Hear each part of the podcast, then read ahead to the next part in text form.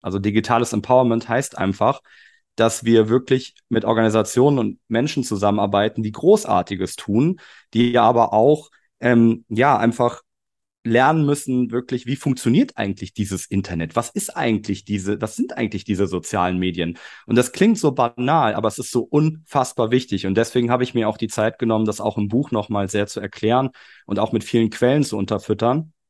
Ähm, weil wie, wie die Studien, die du zum Beispiel erwähnt hast. Was hat das für einen Effekt, wenn wir ähm, äh, die ganze Zeit auf Social Media sind? Das ist übrigens nicht nur bei jungen äh, Mädchen so oder bei jungen Frauen so, sondern das ist auch äh, bei Männern und, und Jungs so, dass ähm, zum Beispiel der Facebook-Konsum unglaublich viel auslöst, äh, aggressiver macht, unglücklicher macht.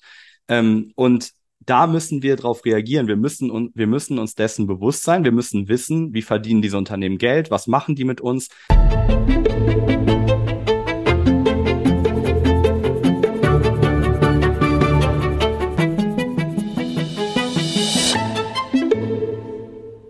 Wir sprechen heute unter anderem über Nachrichten. So, das klingt jetzt erstmal so, als hätte es absolut nichts mit dem zu tun, was wir hier sonst machen und was ich sonst so bespreche, aber ähm, es hat damit mehr zu tun, als der ein oder andere wahrscheinlich denkt. Und ich habe mich auf meinen heutigen Gast sehr gefreut, weil ich seine Plattform, also Good News, schon seit, ich glaube, seit Beginn ähm, fast suchte weil ich es ganz, ganz toll finde, dass jemand in Deutschland, also im deutschsprachigen Raum, auf die Idee gekommen ist, ein, ein, ein, eine Nachrichtenseite zu bauen, die sich mit den tollen Seiten der Welt beschäftigt und uns mitnimmt, was alles Tolles auf der Welt passiert. Und dieser gute Mann hat jetzt auch noch ein Buch geschrieben zu diesem Thema, das im August veröffentlicht wurde. Und ich kann es auch jetzt schon nur jedem ans Herzen legen. Ich habe es schon gelesen. Ähm, wir sprechen also heute über Nachrichten, über was Nachrichten mit uns machen, wie er überhaupt Good News äh, gegründet hat, warum brauchen wir ein Magazin, das gute Nachrichten verbreitet. Und äh, ich freue mich riesig auf dieses Gespräch. Einen wunderschönen guten Morgen, lieber Florian Vitello. Guten Morgen, liebe, liebe Isabel. Danke, dass du mich eingeladen hast und danke für die lieben Worte. Also erstmal danke für die Gründung ähm, vom Good News Magazin. Jetzt hör aber auf. Es begleitet mich schon sehr lange, wirklich. Ähm, deswegen an dieser Stelle nochmal danke. Bevor wir jetzt aber ins Thema einsteigen, es gibt eine Frage, die ich jedem Gast stelle, bevor wir loslegen. Ähm, und zwar, was ist deine persönliche Definition von Gesundheit? Meine persönliche Definition von Gesundheit, die ist sehr holistisch, also sehr weit gefasst. Ähm, ich denke, es ist wichtig, wenn man Gesundheit nicht nur betrachtet als die Abwesenheit von Schmerzen, sondern Gesundheit bedeutet für mich, dass man sich um sich selber kümmert, dass man achtet auf seinen Körper, auf die Bedürfnisse, auch auf, vor allem auf seine Seele. Und es bedeutet, ähm, in ganz vielen Punkten im Fluss zu sein. Das klingt jetzt sehr, sehr esoterisch vielleicht. Ich bin aber ähm, der Meinung, dass das ganz wichtig ist, dass wir das ernst nehmen. Also Gesundheit ist nicht nur, ich habe Kopfschmerzen, ich nehme irgendwie eine Aspirin, sondern Gesundheit heißt, warum habe ich Kopfschmerzen? Bin ich gestresst? Was kann ich vielleicht ähm, an meinen Lebensumständen verändern? Und sich mit Menschen zu umgeben, die einen inspirieren, die, die liebevoll sind, die ähm, einen auch bestärken. Und ähm, wir sind soziale Wesen. Das ist für mich Gesundheit. Das ist eine sehr, sehr schöne Definition davon. Würde ich, würde ich so unterschreiben. Jetzt hast du ja eigentlich, das war ja die perfekte Überleitung eigentlich, sich um sich selbst zu kümmern und zu gucken, was einen irgendwie stresst. Ähm, da gehören ja jetzt Nachrichten beziehungsweise unser Umgang mit Nachrichten irgendwie auch dazu. Und ähm, an irgendeinem Punkt in deinem Leben musst du ja gedacht haben, okay, daran muss ich jetzt was ändern, um dann das Good News Magazin zu gründen. Also wie wie ist das entstanden? Bist du eines Morgens aufgestanden und hast gedacht, okay, es wird Zeit für mehr gute Nachrichten? Oder ähm, ist dir selber aufgefallen, was das mit dir macht und hast dann gedacht, es muss sich was ändern? Was ist, wie, wie bist du dazu gekommen? Beides. Also tatsächlich war es so. Ich habe ähm, mein Leben lang, ich, ich schreibe in meinem Vorwort, dass ich gar, eigentlich gar kein besonders positiver Mensch bin. Das stimmt auch. Äh, ich hatte eine sehr schwere Kindheit und Jugend. Ähm, ich habe eigentlich, war immer schon sehr politischer Mensch und wie das so typisch ist für politische Menschen, habe ich mich immer gerne unterhalten über die Krisen und Konfliktherde dieser Welt. Ähm, man kommt dann auch in so eine Spirale rein. Das kenne ich selber sehr, sehr gut, wo man immer mehr Nachrichten, man hat das Gefühl, ne, man muss auch informiert bleiben. Und ähm, dieses Phänomen, was man heute sehr gut benennen kann, das Doomscrolling, vor allem was Social Media noch einfacher macht, dass man also auch von einem Stöckchen aufs nächste Hölzchen kommt, immer tiefer in den Strudel schlechter Nachrichten reingezogen wird ähm, und dass das Ganze dann noch, wenn man einige vielleicht harte Erfahrungen im Leben gemacht hat, das macht es eben sehr, sehr schwer, ein, ein fröhlicher, optimistischer Mensch zu sein, der immer lächelt. Es gibt so Leute, das ist natürlich auch eine Charakterfrage, aber für mich war das immer, ähm, ich habe unglaublich viel Weltschmerz gehabt. Ich glaube, das ist ein wunderschönes deutsches Wort, dieses Weltschmerz. Ähm, und ich habe auch oft das Gefühl gehabt, ich bin ja so klein und kann überhaupt nichts bewirken und ähm, äh, und habe mich ja unglaublich viel gefragt, was kann man denn machen? Ich bin nämlich gleichzeitig ein Mensch, der nie aufgibt und nie sagt, ich, ich kann ihm doch nichts machen. Also es waren immer so zwei, zwei Herzen in meiner Brust. Und der immer gesagt hat, geht nicht, gibt's nicht, immer nach vorne. Ähm, ja, und irgendwann, ich glaube, das war bei mir ganz persönlich, also wir sind ja im Gründerteam drei Leute und ähm, äh, David, David Gät, der das ganze, äh, das Good News Magazin an sich gegründet hat, der hat ja 2016 schon richtig stark angefangen und bei mir war es irgendwie 2015 so der Punkt, ähm, irgendwann um den Dreh, also so mit Brexit und Trump, wo ich gesagt habe, boah, jetzt die Welt wird verrückt, jetzt muss man irgendwas machen. Äh, ich habe damals ein ehrenamtliches Good News Projekt gegründet. Das hat aber nur so semi funktioniert, weil ich auch viel unterwegs war und das von Uruguay aus noch gemacht habe. Und ähm, irgendwann haben David und ich uns getroffen, uns kennengelernt. Und dann ist das Ganze so entstanden. Dann haben wir noch Lucia Oiro an Bord geholt, ähm, die ein absoluter Strahlemann ist. Und äh, ja, so kamen wir dann auf die Idee und ich habe selber ganz viel an mir gearbeitet und selber ganz viel oder so viel, ja, Spaß daran gehabt und das auch so bis heute finde ich das so spannend, weil ich mich eben auch selbst hinterfragen muss, ne? Und weil ich eben meine sehr pragmatische und manchmal auch äh, pessimistische Art immer wieder hinterfragen muss und sagen muss, eigentlich ist die Welt doch viel besser, als ich so oft denke. Es ist extrem spannend, was das mit einem macht. Also ich war durchaus auch mal an so einem Punkt, bis ich dann ähm, versucht habe, da aktiv gegenzusteuern. Also einfach, weil ich gemerkt habe, was das mit mir macht, wenn ich den ganzen Tag von negativen, äh, aufregenden und jetzt nicht im Sinne von positiv aufregend ähm, Dingen umgeben bin.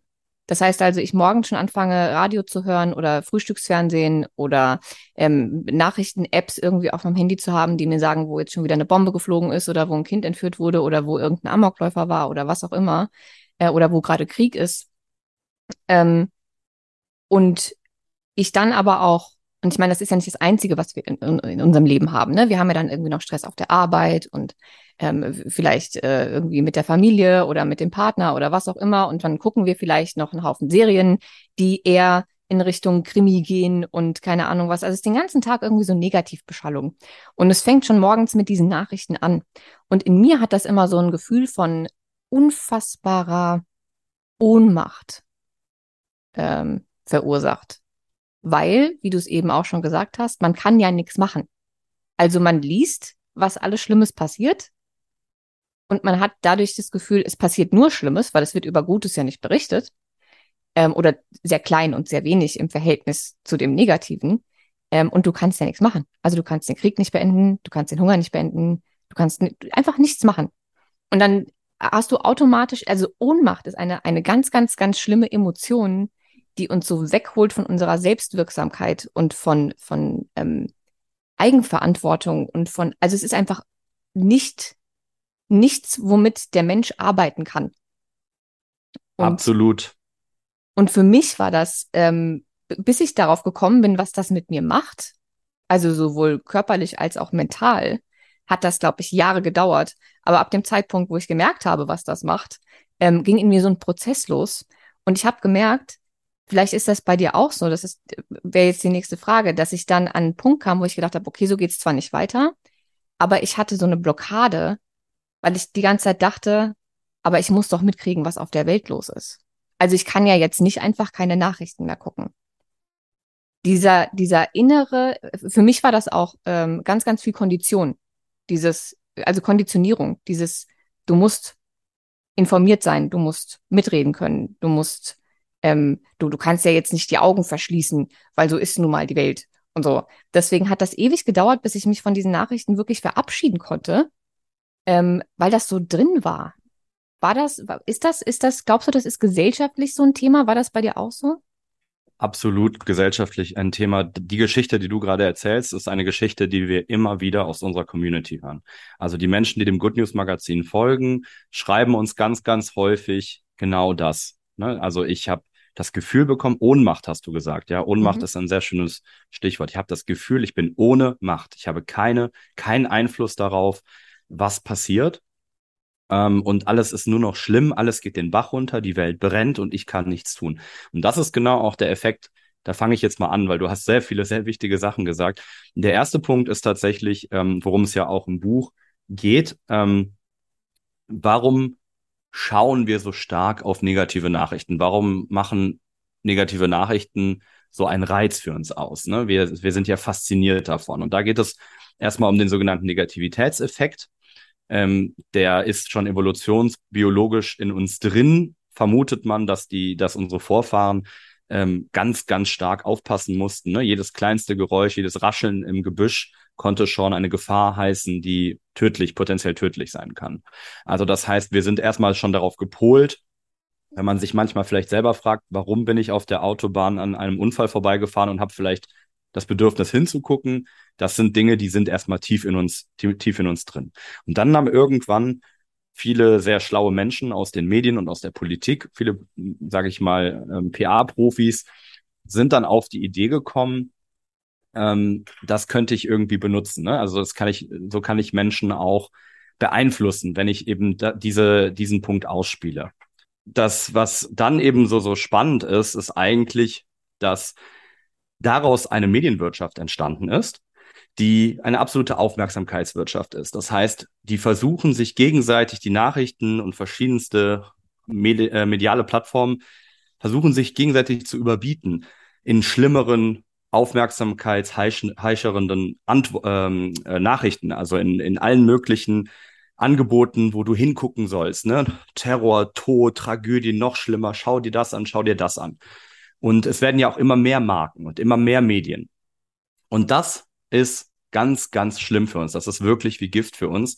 Denn das Problem ist, was jetzt passiert ist, wenn so eine wirklich Flut an Nachrichten auf uns einprasselt, dann passiert eben genau das, was du gesagt hast. Wir werden irgendwann ohnmächtig. Wir bekommen eben dieses Gefühl, dass alles verloren ist.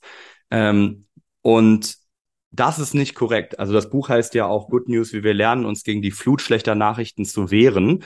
Das sage ich deswegen, weil es ein falsches, ein verzerrtes Bild der Welt ist. In Wirklichkeit passieren jeden Tag extrem viele schöne Dinge, extrem viel Positives ähm, und auf jeden Fall viel mehr Alltägliches als Extremes. Aber die Medien suchen nur nach extremen Dingen, weil das das ist, was sich vermeintlich verkauft.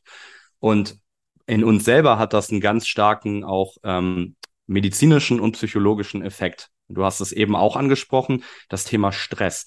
Diese, warum sage ich Flut an schlechten Nachrichten? Weil es ja eine unfassbare Geschwindigkeit ist und weil es dieses aufeinander einprasseln, ne? dieses, du gehst so durch deinen Insta-Feed oder du, ähm, oder du, selbst wenn du den Fernseher anmachst oder wenn du eine Zeitung durchblätterst, noch was und noch was und noch was und noch was. Und das hört nicht auf, von morgens bis abends. Und das löst in uns Stress aus. Und jeder Mensch, der schon mal gestresst war und der längere Zeit gestresst war, weiß, dass Dauerstress wirklich giftige Folgen hat. Und das ist medizinisch extrem gut dargelegt. Wenn wir in eine Dauerstresssituation kommen, dann ist zum Beispiel das Stresshormon ähm, Cortisol etwas, was wirklich in unserem Körper, äh, ja, sich in unserem Körper breit macht und sich auswirkt. Und das kann ganz konkrete Folgen haben. Also wirklich von ähm, Herz-Kreislauf-Erkrankungen über tatsächlich ähm, Dinge wie, dass es das Krebsrisiko steigern kann. Also es gibt extrem viele Studien, welche ähm, Faktoren alle damit zusammenhängen. Unser Herz schlägt schneller. Das ist dieses, das ist dieses, äh, die die die Stressreaktion. Ja, Flucht oder Angst zum Beispiel sind sind solche Reaktionen. Und äh, jeder weiß ja, wie das ist, wenn ich vielleicht aufgeregt bin, weil ich einen Bungee-Jump vor mir habe oder eine wichtige Prüfung vorbestehen habe, dann wissen wir, unser Herz schlägt, ne? das, äh, wir kriegen Blutdruck und alles. Und das sind Dinge, die die Nachrichten mit uns machen. Das ist das eine.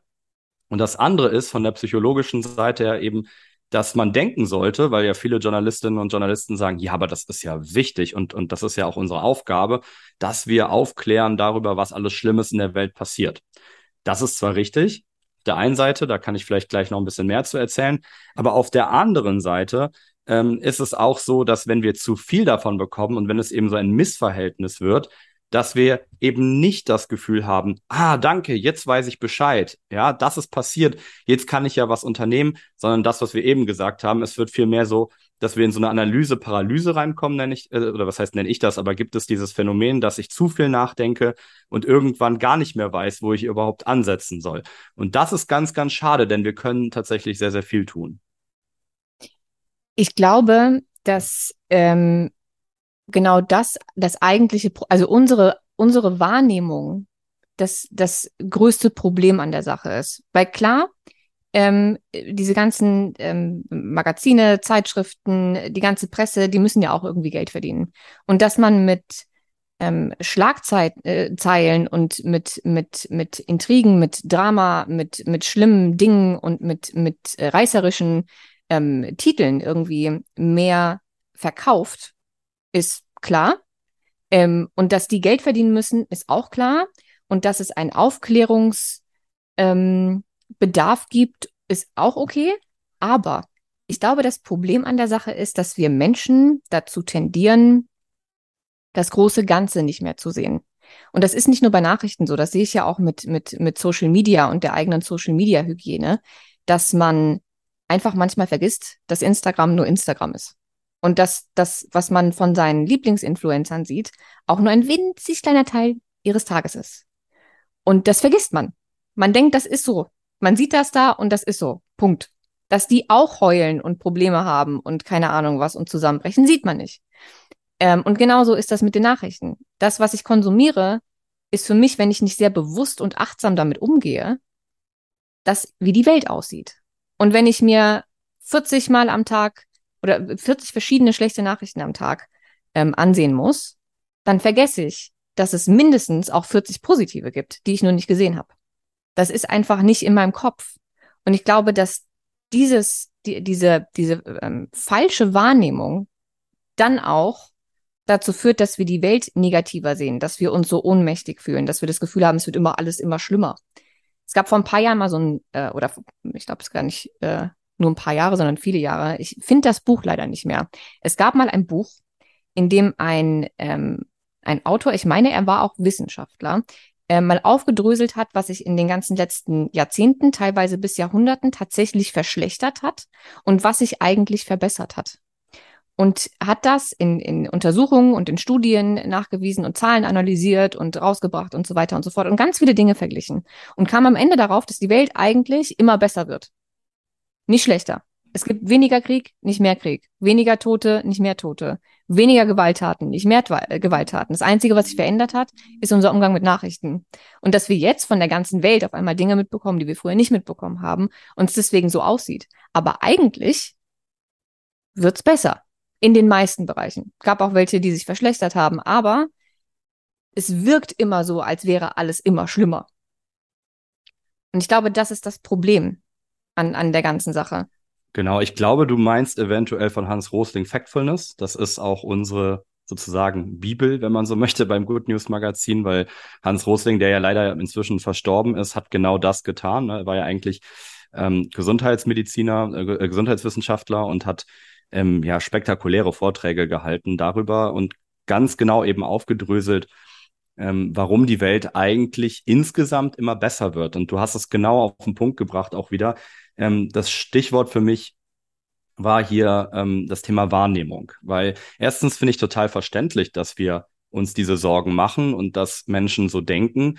Ähm, denn die Welt ist ja auch unfassbar komplex. Die war zwar immer komplex, aber die ist früher nicht mit einer solchen Geschwindigkeit und mit einer solchen Intensiv äh, Intensivität auch einfach auf uns einge, ja, ich sag schon wieder eingeprasselt, weil es wirklich immer dieses, ne, es knallt irgendwie so zack in dein Gesicht in dem Moment, wo du Social Media aufmachst. Die wunderschönen Dinge, aber vor allem die Abgründe dieser Welt. Und das beeinflusst unsere Wahrnehmung. Das ist ja nichts Neues, was wir erfunden haben, sondern das wissen MedienwissenschaftlerInnen ja auch schon seit, ja, seit es sie gibt, ja, dass Medienwahrnehmung erschaffen. Das heißt, auf der einen Seite spiegeln Medien natürlich unsere Welt wieder, zeigen ein Stück weit, wie sie ist, aber auf der anderen Seite formen sie auch, wie wir die Welt wahrnehmen und wie sie wird.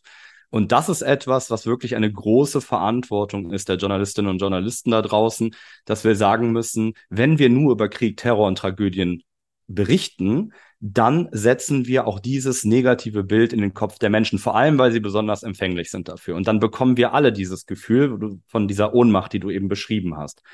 Und das Zweite, was du gesagt hast, war ja dann die Hygiene. Und das ist, finde ich, ein wahnsinnig wichtigen Begriff, Medienhygiene, wo es bei mir auch viel in dem Buch drum geht, um die Frage, wie können wir uns denn jetzt wehren? Was können wir denn tun? Und eine Sache, als wir eben darüber gesprochen haben, dass ich so da zu Hause sitze und das Gefühl habe, ich bin ja nur eine kleine Leuchte, ich kann ja nichts machen, ist, dass das natürlich Unsinn ist. Beim Good News Magazin zeigen wir ganz bewusst immer wieder, immer wieder ganz viele Menschen, die sich für diese, diese Welt engagieren, die sich einsetzen, die fantastische, interessante Lösungen finden für bestehende Probleme. Auch das hat mit der Wahrnehmung zu tun. Wenn wir, ich mache mal so ein Beispiel so aus diesem klassischen politischen äh, Klimakrise, so ähm, Diskussionsveranstaltung. Wir haben irgendwelche Panelisten da. Es kommt irgendeine Politikerin, eine höherrangige. Es kommt irgendein Wissenschaftler. Es kommt noch irgend, wahrscheinlich eine Autorin vorbei. Dann wird diskutiert. Zwei Stunden lang reden die darüber, ähm, dass es Riesenprobleme gibt und was alles brennt und was alles schlimm ist. Dann wird das Publikum noch, dürf, darf noch eine Viertelstunde Fragen stellen. Veranstaltung vorbei. Wir haben nur über Probleme geredet. Nicht, dass das nicht richtig ist oder dass das äh, irgendwie verwerflich ist oder dass das nicht auch mal notwendig wäre, aber das passiert halt immer so. Und was wir nicht tun, ist über Lösungen reden. Man stelle sich mal vor, wir würden zwei Stunden uns unterhalten und würden die ganze Zeit nur Leute zeigen, vorstellen, Ideen präsentieren, die schon was gemacht haben, die Fortschritt gebracht haben, die innovative Technologien entwickelt haben. Das heißt ja, dass wir auch über das Problem geredet haben, denn trotzdem bleibt ja die Klimakrise im Vordergrund. Aber am Ende des Tages habe ich nicht das Gefühl, oh mein Gott, was ist denn da wieder alles, wie, wie traurig, wie schrecklich. Und dann gehe ich irgendwie abends hin, gucke meine Serie, sondern ich habe das Gefühl, guck mal, ich könnte diese Person ansprechen und fragen, ob ich mithelfen kann. Oder ich kann hier, hier kann ich vielleicht spenden. Äh, das kann ich im Alltag tun. Oder diese Technologie ist am Weg. Das macht mir Hoffnung und gibt mir auch Kraft, wieder am nächsten Tag aufzustehen und vielleicht meinem kleinen Ehrenamt nachzugehen vielleicht Kindern Nachhilfe zu geben. Und das ist ein Riesen-Impact auch schon, ja, auf meine Umgebung. Das heißt, das ist einmal die Wahrnehmung, das ist der Blickwinkel. Und das andere, was die Medienhygiene angeht, ist, du hast es so schön gesagt, eben, ähm, wir vergessen dann einfach ganz häufig, wenn wir zum Beispiel bei Instagram so sind, oder bei Facebook oder bei TikTok oder bei dem Medium eurer Wahl, dann vergessen wir ganz häufig, dass das alles auf hochglanzpolierte ähm, Posts sind, dass das durchdachte strategische Dinge sind. Wir vergessen auch, wenn uns selbst unsere guten Freundinnen und Freunde irgendetwas posten im Urlaub, ihre Fotos, dann zeigen sie nur die beste Seite von sich. Das ist so ein bisschen, kann man sich so ein bisschen vorstellen, wie ähm, bei einem Bewerbungsgespräch, ja, in unserem Lebenslauf. Der ist ja nicht erstunken und erlogen, im besten Falle, aber der ist doch ein bisschen frisiert, der ist ein bisschen aufgepumpt, ja, und äh, da zeige ich natürlich nur mich von meiner allerbesten Seite. Ähm, die echte Person, die sich bewirbt, ist vielleicht ein bisschen fehleranfälliger und hat vielleicht auch ein paar Macken und ein paar Kanten. Und diese Seite wird ja auf Social Media nicht gezeigt. Und dann vergleichen wir uns in dem Moment, wo es uns schlecht geht und wo wir irgendwie mit dem Eisbecher auf dem Sofa hocken, in unserer Jogginghose und irgendwie einen Tag, zwei nicht geduscht, vergleichen wir uns in dem Moment mit der Freundin, die unfassbar, einen unfassbar durchtrainierten Körper hat und auf den Malediven chillt. Und das ist nicht fair. Das ist mal in erster Linie einfach nicht fair uns selbst gegenüber. Und das ist auch einfach nicht korrekt, denn die tut das ja nicht jeden Tag. Die macht halt jetzt gerade Fotos in ihrem Urlaub. Ähm, und ist es überhaupt nicht fair, sich mit anderen Menschen auf diese Art und Weise zu vergleichen. Und das übt einen unglaublichen Druck aus. In äh, Norwegen heißt das Kroppspress, Körperdruck und ist deswegen auch ähm, zum Beispiel jetzt äh, gerade ein Gesetz in, in, in ähm, ja, verabschiedet worden oder in Laufbahn geraten, dass äh, Menschen, die zum Beispiel ihre Fotos retuschieren, das auch kennzeichnen müssen. So, finden wir eine ziemlich coole Good News. Ähm, einfach weil wir sagen, dieser enorme Druck, der auf uns auslöst, immer besser zu sein, dieses FOMO, Fear of Missing Out, die Angst, dass ich irgendetwas verpassen könnte, das ist nochmal neben dem ganzen Schrecklichen, was passiert, was wir mitbekommen, ein enormer Druck, den sich die Menschen so vor ein paar Jahren eigentlich auch noch nicht gemacht haben. Ja, ich glaube ja, dass ähm, und ich meine, dazu gibt es auch schon die ersten äh, Untersuchungen und Studien und Ergebnisse, dass ähm, Social Media äh, gerade bei den Jüngeren ähm, das Risiko an Depressionen und äh, Essstörungen zu erkranken und sowas vervielfacht. Also enorm vervielfacht. Ähm, was mich auch einfach nicht wundert. Und ich glaube, es ist auch, wir kommen auch an dem Punkt nicht weiter, wenn wir jetzt irgendwie ständig brüllen, mehr Authentizität auf Instagram und irgendwie zwei, drei äh, Influencer oder zwei, dreihundert Influencer irgendwie ohne Filter arbeiten und so. Das ist cool. Aber trotzdem werden auch die nicht alles zeigen. Und ich finde das auch ganz normal. Das kann man auch von keinem Menschen erwarten. Ich gucke ja auch kein, kein Fernsehen und gucke mir irgendwelche Talkshows an und erwarte, dass diese Menschen mir von ihren Kindheitstraumata erzählen. Ähm, und auch ich, und ich versuche schon ähm, wirklich so authentisch wie möglich äh, irgendwie zu sein. Und ich, ich ähm, bin auch tatsächlich immer nur dann auf Instagram, wenn mir danach ist. Ich, weil ich einfach nicht so tun möchte, als wäre alles okay, wenn ich gerade einfach keine Laune habe. Ähm, aber Trotzdem, und ich mache da regelmäßig Umfragen, haben die Leute ständig das äh, Gefühl, dass bei mir mal alles tutti frutti ist und ich mein Leben vollkommen im Griff habe und äh, der resilienteste, ausgeglichenste Mensch der Welt bin, ähm, der sich immer an alles Gesunde hält und so weiter und so fort. Und es ist nun mal der Eindruck, der vermittelt wird. Und ich gebe mir schon sehr große Mühe, nichts zu vermitteln. Aber trotzdem ähm, bin auch ich niemand, der mit irgendwie 12.000 fremden Menschen mein Privatleben teilt wieso auch? Also diese, diese Momente, von denen du auch gesprochen hast, wo man irgendwie zwei Tage nicht geduscht hat, heult und mit Eisbecher auf der Couch sitzt, die erzähle ich vielleicht meiner besten Freundin, aber das war's auch. Das erzähle ich ja noch nicht mal meiner Familie oder Bekannten oder guten Freunden. Da habe ich so mein, mein, mein Inner Circle, dem das anvertraut wird und der dann für mich da ist und mich in meiner absoluten Schwäche und Verletzlichkeit sehen darf ähm, und diese Menschen suche ich mir ja bewusst aus. Das teile ich nicht mit 12.000 Menschen auf Instagram. Das also klingt, das klingt total gesund, dass du das so machst, weil ganz ehrlich, das hat ja hätte ja auch was sehr narzisstisches, muss man auch mal sagen. Also weiß auch nicht, ob das gesund wäre, wenn Menschen das Bedürfnis haben, wirklich alles, was ihnen irgendwie widerfährt, ähm, öffentlich zu teilen. Und ich glaube, was hier wichtig ist, an dieser Stelle zu erwähnen, ist einfach, dass wir da viel mehr Medienbildung brauchen. Also im Buch selber ähm, gehe ich sehr stark auf Tipps ein. Was kann ich wirklich machen für Medienhygiene? Da gibt es unglaublich vieles, was man eben tun kann. Und ich finde, so die Basics sind halt, dass man wirklich darauf achtet, ähm, ein bisschen sehr, sehr reißerischen Nachrichten zu entfolgen, sich dem so ein bisschen zu entziehen.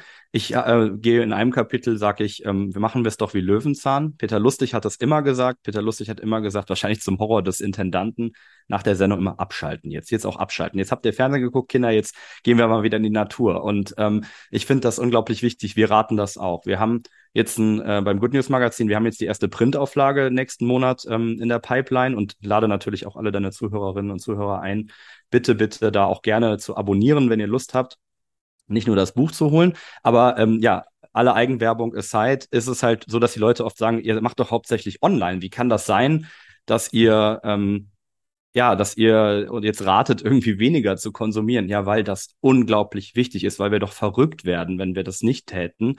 Wir müssen weniger Social Media insgesamt konsumieren, nicht nur Social Media, auch wenn man viel Fernsehen guckt oder wenn man viel, viel digital unterwegs ist, einfach entgiften, im wahrsten Sinne des Wortes, indem wir weniger und qualitativer ausgewählter konsumieren. Das heißt, anstatt den reißerischen Sachen, dann vielleicht ein paar Sachen, die mich sehr, sehr stark interessieren.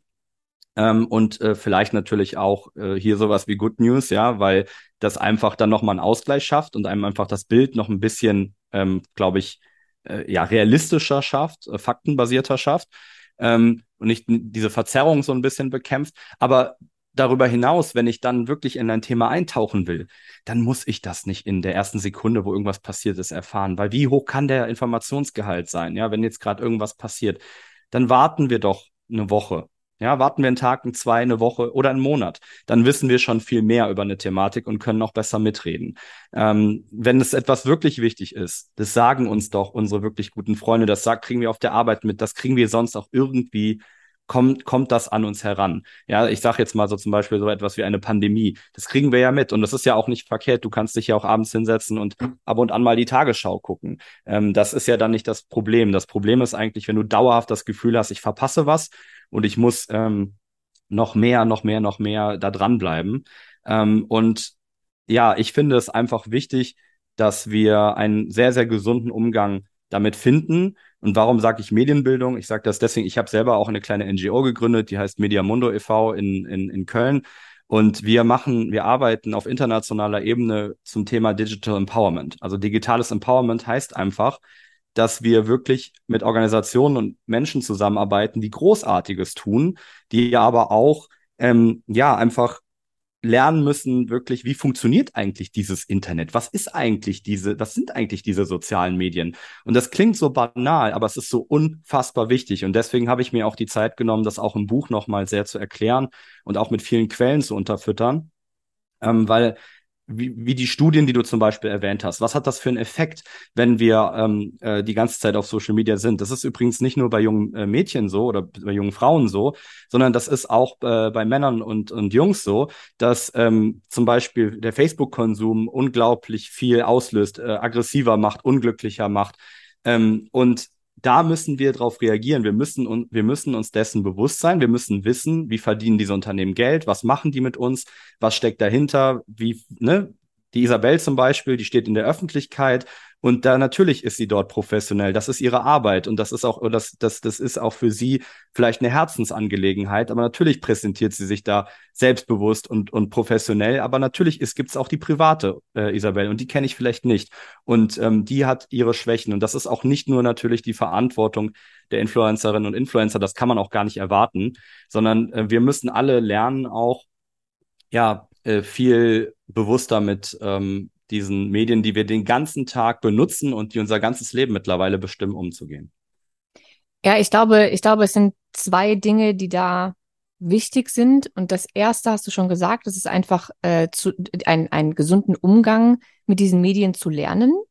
Das ist äh, Nummer eins. Was ich fast noch wichtiger finde, ähm, ist sich mit sich selbst zu beschäftigen. Ich glaube, dass ein gesunder Selbstwert ähm, um einiges wichtiger ist, als nur zu lernen, wie man mit Medien umgeht. Weil dieses sich ständig zu vergleichen oder äh, Neid zu empfinden, sich dann zu verurteilen, weil man Neid empfindet, diese Abwärtsspirale, die da ähm, so entsteht und diese, ähm, diese Wahrnehmungsverzerrungen, die es gibt durch den Konsum von, von so viel Social Media oder auch von, von zu vielen Medien im Allgemeinen und den ganzen schlechten Nachrichten, ähm, und das nicht zu bemerken und nicht auf sich selbst zu hören, nicht aufzuhören, wenn man merkt, dass es stresst und so weiter und so fort. Das sind ja alles Dinge, die mit uns selbst zu tun haben. Absolut. Und, und ähm, ich würde sogar so weit gehen und sagen, das eine funktioniert gar nicht ohne das andere. Also du kannst gar nicht, du musst erstmal lernen, wie man mit den Medien umgeht und du musst lernen, mit dir selber umzugehen. Das eine funktioniert nicht, wenn ich das andere nicht erfüllt habe. Ich mache da mal ein konkretes Beispiel. Ähm, Texpectations ist so ein wunderschönes Wort aus dem Englischen, aus Texting, also Nachrichten schreiben und Expectation, Erwartung. Ähm, ich glaube, dass wir das alle kennen oder ich glaube, viele von uns kennen das Phänomen. Ähm, wir schreiben vielleicht einer guten Freundin, die wir sehr lieb haben, äh, eine Nachricht und dann kommt nichts zurück. Dann kommt ein Tag nichts zurück, vielleicht kommt da auch ein zweiter Tag nichts zurück, vielleicht kommen aber auch einfach nur ein paar Stunden nichts zurück. Und viele Menschen haben dann das Gefühl plötzlich, ne, es rattert im Kopf und so, warum antwortet die mir jetzt nicht? Ist ihr das jetzt nicht wichtig genug? Das ist so ein ganz klassisches Phänomen, wo wir beides brauchen. Auf der einen Seite müssen wir erstmal lernen, wie diese Medien funktionieren und dann lernen wir zum Beispiel, ähm, dass Medien Benutzung einfach unglaublich unterschiedlich ist. Also es gibt einfach Menschen, die legen ihr Handy mal drei, drei Tage lang weg und schauen da gar nicht drauf. Es gibt Menschen, ähm, das ist mir aufgefallen, das ist jetzt nur eine persönliche Beobachtung, das ist, glaube ich, eher ein bisschen die ältere Generation, die zum Beispiel ganz häufig einen Chat beginnt ähm, mit einer Kultur des gerade im Gesprächseins. Also das Gefühl, dass sie dich begrüßen, jetzt bist du in einem Gespräch und dann hört man erst wieder auf zu chatten, zum Beispiel, wenn man sich auch förmlich verabschiedet hat. Ähm, dann die jüngeren Generationen sind so sehr aufgewachsen mit, mit, mit WhatsApp und Telegram und Signal und wie sie alle heißen, dass es für sie selbstverständlich ist, jemanden zu schreiben und dass vielleicht später erst eine Antwort kommt. Also da wird nicht mehr jedes Mal gesagt, Hallo, liebe Isabel, ich wollte dir heute mal schreiben, liebe Grüße, dein Florian. Das ja, erinnert mich an, hast du Brooklyn 99 gesehen? Ja, klar. Das erinnert mich ein bisschen an Captain Holt. Captain der, Holt. ja, der dann, der bei jeder Nachricht oder der hat noch nicht mal WhatsApp oder sowas. Ich glaub, äh, ja, ganz genau. Der immer mit freundlichen Grüßen und so weiter drunter geschrieben hat. Jedes Mal. Wunderbar. Genau, ah. genau. Immer mit Jake, mit Jake Peralta. Ah, ich liebe ja. es. Ähm, genau, und also das ist, ne, das ist einfach erstmal eine ganz andere Kultur der Kommunikation. Also das ist so ein bisschen, das muss man halt einfach vielleicht mal sehen, verstanden haben. Ich glaube, dass das viele Menschen äh, gar nicht überdenken. Und das zweite ist genau, was du sagst, das Selbstwertgefühl. Auch da habe ich extra ein großes Kapitel äh, dem gewidmet im Buch, dass ich gesagt habe, wir müssen natürlich auch die Erfahrung machen, ähm, dass wir selber in der Lage sind, Probleme zu lösen, dass wir selber auch stark sind und dass wir uns auf uns selbst verlassen können. Das ist diese Selbstwirksamkeitserfahrung, heißt das dann ähm, kompliziert. Und ähm, das ist unglaublich wichtig. Menschen, die nie diese Erfahrung gemacht haben, sind auch Leute, die durchs Leben gehen und wirklich große Probleme damit haben, also mit großer Unsicherheit äh, ans Leben herangehen. Ähm, und da kann man eben einiges auch machen, dass man das versucht zu lernen. Ähm, und wenn, wenn ich mich an sich sicher genug fühle, dann kann ich das eben kombinieren. Dann kann ich sagen, guck mal, die Freundin hat mir jetzt nicht zurückgeschrieben, aber das ist okay. Die hat wahrscheinlich ihren Grund. Einmal, weil es vielleicht, weil sie vielleicht einfach anders textet oder weil sie vielleicht gerade einfach Probleme hat. Aber ich muss das nicht gleich darauf beziehen, dass ich denke, sie mag mich nicht oder ich bin es nicht wert, dass man mir antwortet, ne? Sondern ich kann sagen, ich, ich liebe doch diese Freundin total. Ich mag die doch total gern. Und immer wenn wir uns sehen, ist es wunder, wunderschön. Vielleicht ist ihre Art gerade zu kommunizieren nicht ganz meine. Aber dann kann man zum Beispiel ganz praktisch etwas machen. Und das schlage ich zum Beispiel vor gerade bei allen Formen von Expectations, das ist ja auch bei, also von Erwartungen, das ist ja auch bei, ähm, eben bei Instagram so und wo wir eben drüber geredet haben, bei den Influencern und bei den Körperbildern von Menschen, genau das Gleiche mit den Erwartungen. Bei Erwartungen kann man immer gucken, ist das gerade nur etwas, was ich ganz alleine erwarte? Also etwas, was ich in meinem Kopf ähm, mir gerne wünschen würde? Oder ist es etwas, was wir zum Beispiel als Abmachung haben? Also gerade zwischen zwei Menschen. Wenn ich, wenn mein Partner auf eine Party geht und mir nicht schreibt, dann denke ich vielleicht, warum schreibt der mir nicht? Was macht der gerade da? Ja, und dann kriege ich diese Textpectation, dann bekomme ich dieses Gefühl, der muss doch jetzt mal langsam mir antworten. Was ist da los? Dann muss ich mich manchmal fragen, haben wir das besprochen? Habe ich meinem Partner mal klar kommuniziert, ähm, dass ich mir wünsche, dass er mir schreibt, wenn er da ist, wenn er gut angekommen ist, oder dass er mir sagen soll, wenn er langsam wieder nach Hause, auch wenn er aufbricht? Oder ist das nur etwas, was ich mir wünsche und was er permanent nicht erfüllt? Das, da kann man zum Beispiel hingehen und eine Abmachung machen. Und das Gleiche kann man aber auch mit sich selber machen. Ich kann mit mir selber die Abmachung äh, schließen. Ich kann zu Hause sitzen und sagen, ich vergleiche mich nicht mit der zehn Jahre jüngeren TikTok-Tänzerin. Weil, und zwar aus gutem Grund, weil ich meinen Körper so annehme, akzeptiere und liebe, wie er ist. Und ich brauche mich nicht, ich kann genießen, wie toll sie tanzen kann. Und ich freue mich auch für sie, dass sie gut aussieht aus meiner Sicht, aber ich muss mich nicht mit ihr vergleichen. Ja, kann man ja auch gar nicht. Also es macht ja auch gar keinen Sinn. Ich kann ja nicht, äh, wenn, wenn ich in meinem Leben noch nicht einmal wirklich Tanzbein geschwungen habe, kann ich mich doch jetzt nicht vergleichen mit einer Frau, die zehn Jahre jünger ist als ich und die vielleicht schon in, in, in, in äh, Tanzvereinen ähm, ist, seitdem sie drei Jahre alt ist und fünfmal die Woche Training hat.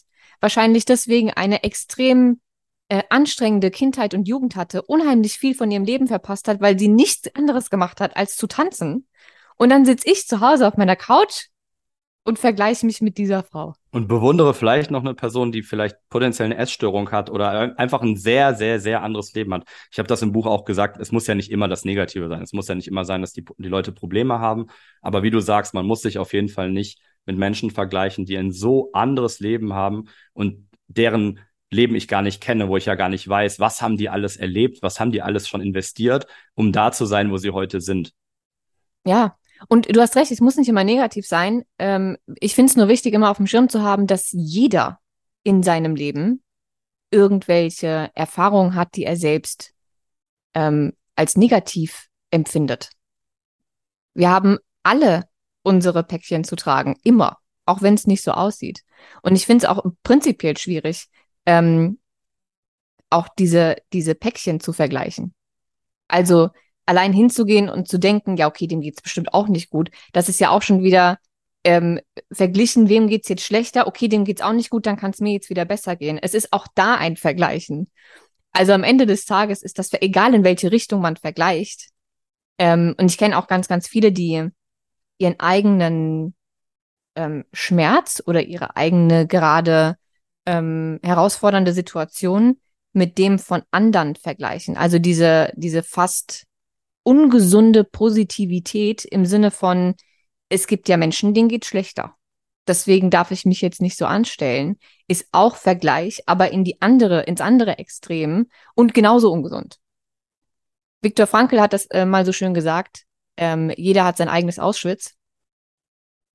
Ähm, weil er mal, Viktor Frankl kennst du wahrscheinlich, ne? Ähm, Auschwitz, Auschwitz, Auschwitz Überlebender. Überlebender, der dann Psychologe geworden ist. Und er wurde in einem Interview mal gefragt, wie er es schafft, nach dem, was er durchgemacht hat, als Psychologe zu arbeiten und sich von Menschen jeden Tag ähm, Nichtigkeiten in Anführungszeichen anzuhören, weil deren Probleme ja viel kleiner sind als das, was er durchgemacht hat.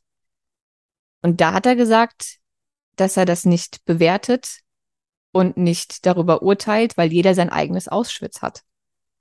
Für jeden ist was anderes belastend, extrem schlimm, extrem gut. Wir sind eben alle Individuen. Und es macht halt einfach null Sinn, irgendwas mit irgendwem zu vergleichen. Es ist äh, auch tatsächlich ähm, auch ein ganz, ganz wichtiger Punkt, diese toxische Positivität. Das ist ja auch so ein bisschen ein feststehender Begriff, ähm, der ich auch ein ähm, Kapitel gewidmet habe, weil es einfach für uns ganz wichtig ist, weil wir ja ganz häufig mit dem Good News Magazin auch so in den Verruf kommen. Ne, das sind die, die irgendwie mal rosa Wolken Journalismus machen und die picken sich nur die Rosinen raus. Ähm, ganz so einfach ist es ja nicht. Wir haben, äh, wir machen das schon als eine gewisse Provokation, auch dass wir sagen, wir machen positiven Journalismus. Das hat den Grund für mich, ähm, der konstruktive Journalismus als, als Gegensatz, den wir sehr, ähm, wo, wo wir sehr viele Überschneidungspunkte haben, der beschäftigt sich ja einfach mit allen Nachrichten und versucht dann aber eine positive Seite zu finden oder eine sehr konstruktive Seite, was ich ganz fantastisch finde. Aber ich finde es schade, dass das einen eigenen Begriff braucht. Für mich sollte das einfach Journalismus sein. Journalismus sollte immer konstruktiv sein, meiner Meinung nach. Ähm, aber positiver Journalismus, wie wir ihn machen, ist natürlich eine Provokation. Alleine schon bei der Frage, was ist überhaupt positiv und negativ? Und so wie jeder Mensch sein eigenes Päckchen zu tragen hat, so hat auch natürlich jeder Mensch eine andere Meinung und eine andere Erfahrung, was positiv und negativ ist. Das macht unseren Job sehr schwierig. Das macht unseren Job aber auch spannend, weil wir ähm, ganz, ganz viele spannende Diskussionen auch in der Redaktion darüber haben, ob wir jetzt eine Nachricht gerade als positiv bewerten und das natürlich auch nicht irgendwie in eine Richtung geht, so hier Publikum, schau mal, sondern weil unsere LeserInnen auch sich melden und sagen, das finde ich jetzt nicht, weil oder das finde ich auch, weil. Ähm, und das, das, das finden wir sehr, sehr spannend. Aber was dieses Thema toxische Positivität angeht, da wird uns eben vorgeworfen, ja, ihr wollt doch eigentlich nur den Negativity Bias ersetzen durch einen Positivity Bias. Ne? Ihr wollt einfach, dass wir alles jetzt schön sehen und das hat tatsächlich wirklich große Auswirkungen. Es hat sich eine ganz große Wirtschaft darauf gegründet, ähm, immer Glücksprodukte zu verkaufen, alles Happiness, ne? also Glück, irgendwie Freude. Und das ist deswegen, warum sage ich giftig, warum ich sage ich toxisch, weil dann der Eindruck entsteht, auch wieder, no, also weil eigentlich neuer Druck auf uns entsteht, wir müssen immer glücklich sein. Es ist fast so ein, so ein, ein Bild entstanden in der Welt, dass, dass traurige Menschen schlechte Menschen sind und nur glückliche Menschen sind gute Menschen. Und traurige Menschen müssen nur mehr lächeln oder müssen mehr meditieren und mehr Kurse machen, dann geht's ihnen besser. Das ist auch sehr, sehr gefährlich und sehr falsch, weil negative Gefühle brauchen einfach ihren Raum. Ähm, und das ist vollkommen in Ordnung, traurig zu sein. Es ist auch ganz wichtig, mal traurig zu sein. Ähm, aber dann ist halt der, der, der andere Schritt bei uns dann zu sagen, äh, lasst uns aber doch nicht traurig sein für Dinge, die erstmal gar nicht so stimmen oder die gar nicht so sind. Und lasst uns doch vielleicht äh, vor allem den Menschen, die vielleicht sehr traurig sind, auch eine Hand ausstrecken und sagen, schau mal, du bist gerade traurig, nimm dir deine Zeit und wenn es dir wieder besser geht, dann, dann komm mit. Wir haben hier eine Idee und wir haben hier eine Bewegung und du bist Teil, du kannst Teil davon sein. Und das ist, ähm, finde ich das sehr, sehr schöne auch, auch an unserem Beruf. Und deswegen habe ich auch ganz viel über Self-Care geschrieben, weil ähm, wir ja selber alle groß ehrenamtlich und, unterwegs sind und viele uns auch engagieren für andere, weil wir das auch einfach persönlich als etwas sehr Gutes empfinden, sich zu engagieren für andere. Ähm, und da ist es aber auch absolut entscheidend, ähm, dass man sich auch immer wieder gewahr wird, wenn ich zum Beispiel für eine Umweltorganisation arbeite kann ja sein, dass ich mich da engagiere. Dann wird die Umweltorganisation mir nicht sagen, schau mal, das und das wurde aufgeforstet. Hier und hier, ne, das Great Barrier Reef hat jetzt gerade wieder einen extremen Zuwachs an Korallen, sondern die werden natürlich sagen, hier brennt gerade der Regenwald und da wird abgeholzt. So. Und das ist auch nur ein Teil der Wahrheit und das ist auch wichtig und das, ich kritisiere auch nicht die Organisation, dass sie das tun. Die müssen natürlich, um Spenden zu sammeln, Unterstützung zu sammeln, auch auf die wirklichen Probleme hinweisen. Das ist ihr Job. Aber man selber muss dann auch manchmal durchpusten und sagen, ich nehme jetzt vielleicht mal irgendwie kurz Abstand davon. Oder ich muss vor allem achten, auch wenn die Themen sehr, sehr schwer sind und sich das erstmal falsch anfühlt, ich darf mich auch freuen über mein Engagement. Ich darf Spaß haben dabei und ich darf vor allem kleinere Erfolge einfach auch feiern, ohne damit so einer Grabes äh, äh, sozusagen, ähm, ja, wie sagt man, Wichtigkeit oder so einem, so einem Gefühl, dass das alles ganz, ganz schwer ist, äh, mit einem Stein im Magen immer hinzugehen und zu sagen, ja, jetzt haben wir zwar irgendwas geschafft, aber es ist noch so viel mehr zu tun und ähm, ja, das, das, das wird alles nichts mehr. Ne? Das ist auch ganz, ganz wichtig. Und ähm, vielleicht noch ein, ein Beispiel hier an dieser Stelle. Äh, ich selber habe eine Schwester, die ist sehr schwer chronisch krank und ich finde es ganz wichtig, dass wir über chronische Erkrankungen sprechen. Zum Beispiel MECFS, das ist ja nicht erst seit langem Covid ein großes Ding, sondern es ist wirklich eine Erkrankung, die viele schon seit Jahrzehnten haben, die wir viel mehr fördern müssen. Und die chronisch erkrankte Community, die weiß ganz genau, dass sie auf ihre Kraft achten muss, dass sie haushalten müssen mit ihrer Stärke. Da gibt es von Miserandino, das ist eine, eine wunderbare Frau, die, die Lupus hat. Ähm, ähm, und die hat mal ihrer besten Freundin einfach spontan an einem Tisch in der Cafeteria erzählt. Die hat sich einfach ganz viele Löffel geschnappt und hat gesagt, so, schau mal, das sind die Löffel, das ist die Energie, die habe ich zur Verfügung. Und für mich als chronisch erkrankte Person ist es so, wenn ich morgens aufstehe und mir mich dusche, dann sind schon zwei Löffel weg. Zur Arbeit fahren ist ein Löffel und so weiter und so fort. Und das heißt, ich muss immer planen, bevor ich meinen Tag beginne, was kann ich überhaupt heute schaffen. Das ist sehr frustrierend für mich und auch für die Menschen um mich herum. Und dieses Konzept der Löffel, äh, diese Spoonie-Theorie, das können wir auch bei uns selber ansetzen, auch wenn wir nicht chronisch erkrankt sind und können sagen, wir müssen aufpassen, wie wir mit unserer Kraft haushalten. Wir können nicht immer nur geben, geben, geben, sondern wir müssen auch mal durchpusten, uns freuen, stolz sein auf uns. So tanken wir Kraft und die brauchen wir, diese Kraft, um dann auch wieder anderen überhaupt helfen zu können. Ja, es ist ja auch immer Selbstfürsorge vor Fremdfürsorge, einfach weil wir sonst keine Kraft haben, überhaupt irgendwie irgendwem zu helfen, ähm, wenn wir uns selbst so runterwirtschaften. Also damit ist ja niemandem geholfen, weder uns noch irgendwem anders noch der Welt, wenn man es im ganz, ganz Großen sieht. Ähm, was ist denn für dich der wichtigste Tipp im Umgang mit, mit Medien? Wenn du jetzt ein, also einen absolut unersetzbaren Tipp geben müsstest aus deinem Buch, aus deiner eigenen Erfahrung, ähm, in Bezug auf, auf, auf, auf Medien, auf, auf Medienkonsum, was wäre das eine, wo du, wo du dir wünschen würdest, dass jeder Mensch das für sich so umsetzt? Da muss ich ganz ehrlich sagen, das wäre dann das, was wir schon besprochen haben, weniger und qualitativer. Mhm. Und bei qualitativ meinst du schon eher in die konstruktive Journalismusrichtung, also weg von einfach nur noch reißerische Titel und einseitige Beleuchtung, sondern eher in, in eine ähm, ein bisschen seichtere, konstruktive, aber gute Richtung? Jein, ein ganz klares Jein. Ähm, wir müssen mal ganz kurz die Unterscheidung machen äh, zwischen, ich sage jetzt mal ganz plump Bad News, also irgendwie schlechten Nachrichten und zynischen Bad News. Zumindest mache ich die so. Ich habe die in einer Studie gelesen, ähm, die fand ich sehr hilfreich, diese, diese Unterscheidung. Ähm, Bad News an sich Dagegen können wir erstmal nichts machen. Die sind ja auch vollkommen legitim und die müssen wir auch konsumieren tatsächlich, wenn wir in einer demokratischen Gesellschaft leben. Also zum Beispiel, wenn ich jetzt herausfinde, dass unser Bundeskanzler verwickelt ist in den größten Steuerraub der deutschen Geschichte, dann ist das eine, das ist ein Fakt, der macht keinen Spaß, der ist nicht schön. Ja, aber der ist richtig. Ähm, oder zumindest, oder sagen wir mal, der ist wichtig zu wissen, weil wir müssen dann hingehen und schauen und kontrollieren, ob unser Bundeskanzler wirklich verwickelt ist. Und wir müssen als demokratische Gesellschaft entscheiden, was wir mit dieser Information machen. Das äh, nennt sich ähm, der Selbstreinigungsmechanismus der Demokratie, also die Medien als, als vierte Macht. Und dann sage ich aber auf der anderen Seite, ähm, Erstens müssen die Medien nicht mehr alleine diese Aufgabe übernehmen. Das können sie nämlich gar nicht, weil die allermeisten Medien sind einfach den ganzen Tag nur noch damit beschäftigt, Stress zu haben. Die haben keine Zeit und kein Geld. Und das machen eher so richtig coole NGOs zum Beispiel, wie äh, Abgeordnetenwatch, nur so als ein Beispiel. Ne? Die kontrollieren dann und die schauen dann wirklich tief hin. Und du und ich, Weil wir haben ein Smartphone in der Tasche und wenn wir jetzt sehen, dass irgendein Star irgendwas das heißt ein Star, also eine Person des öffentlichen Lebens irgendetwas macht, was sich wirklich nicht gehört, was wirklich falsch ist oder uns schadet als Gesellschaft, dann filmen wir das im Zweifel und zeigen das.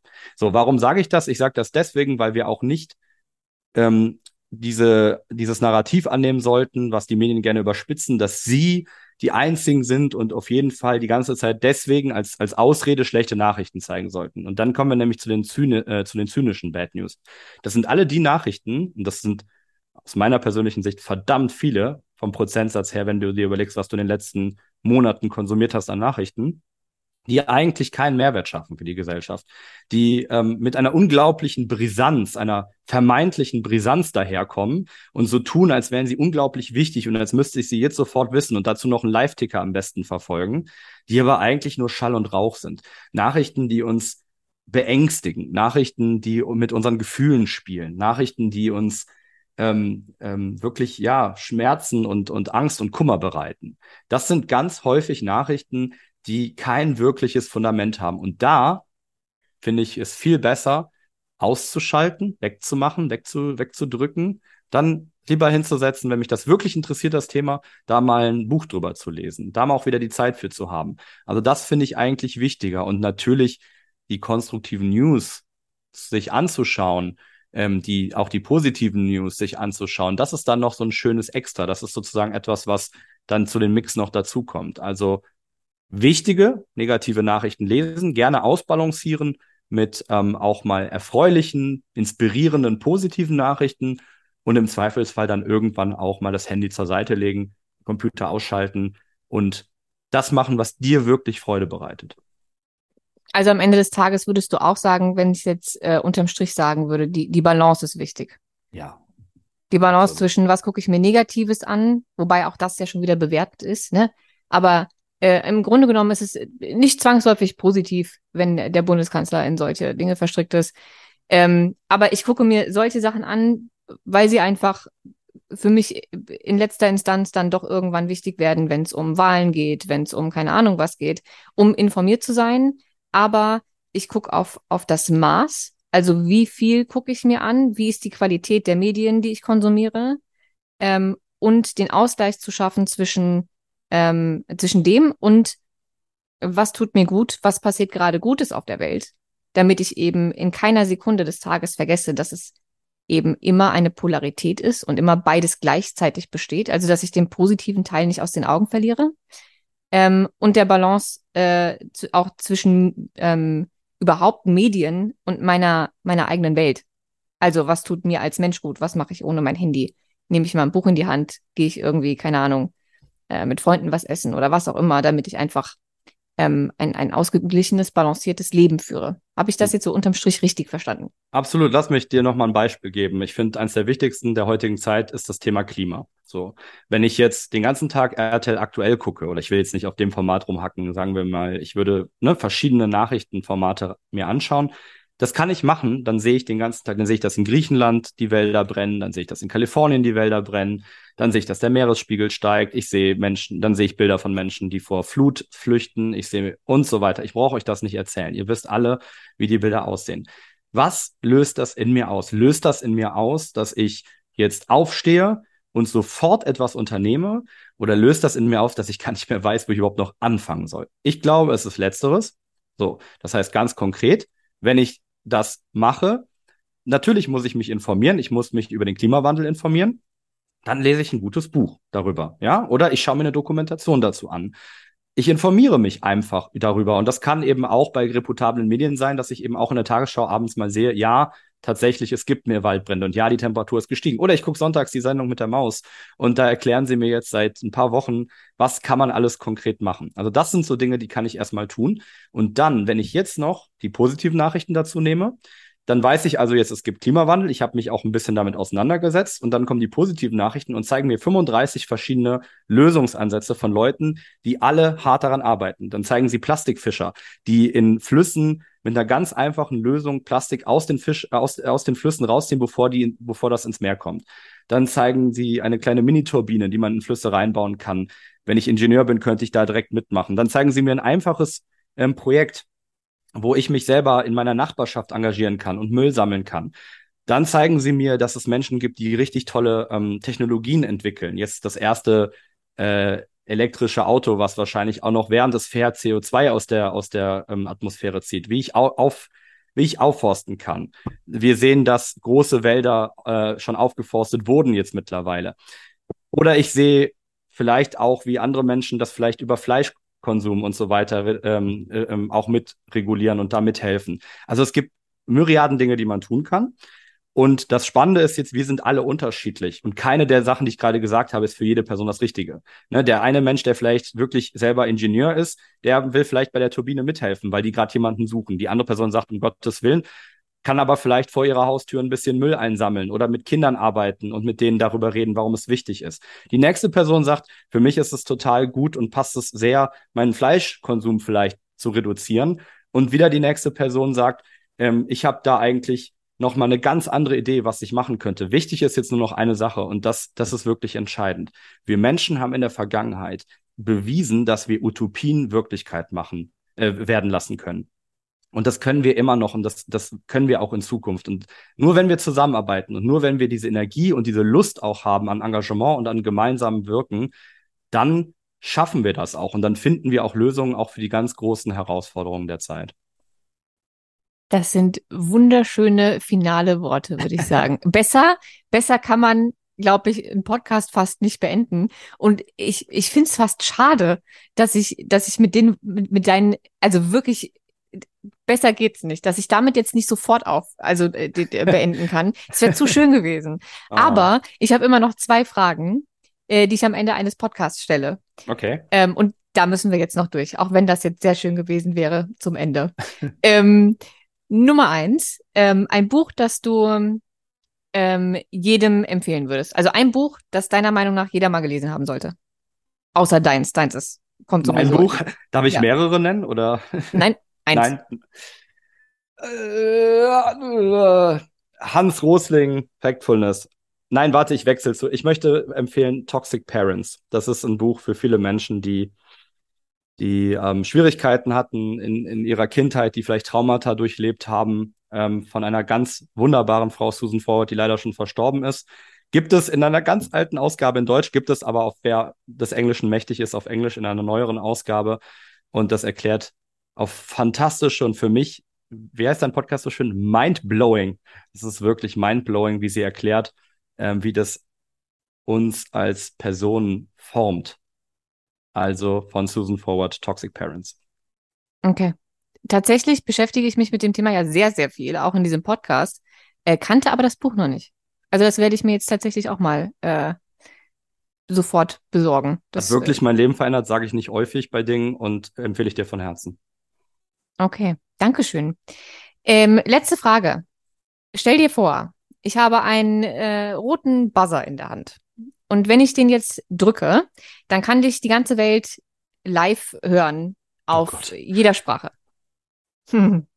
Und du dürftest eine Sache mit der Welt teilen. Eine Weisheit, ein Wunsch, ein, ein Tipp, ein egal was. Ähm, was wäre das?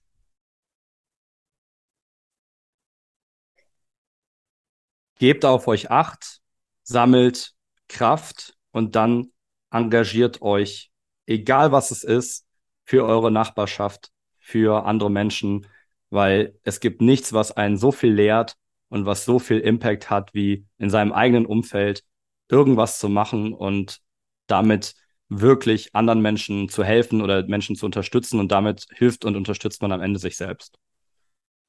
Das war sehr schön.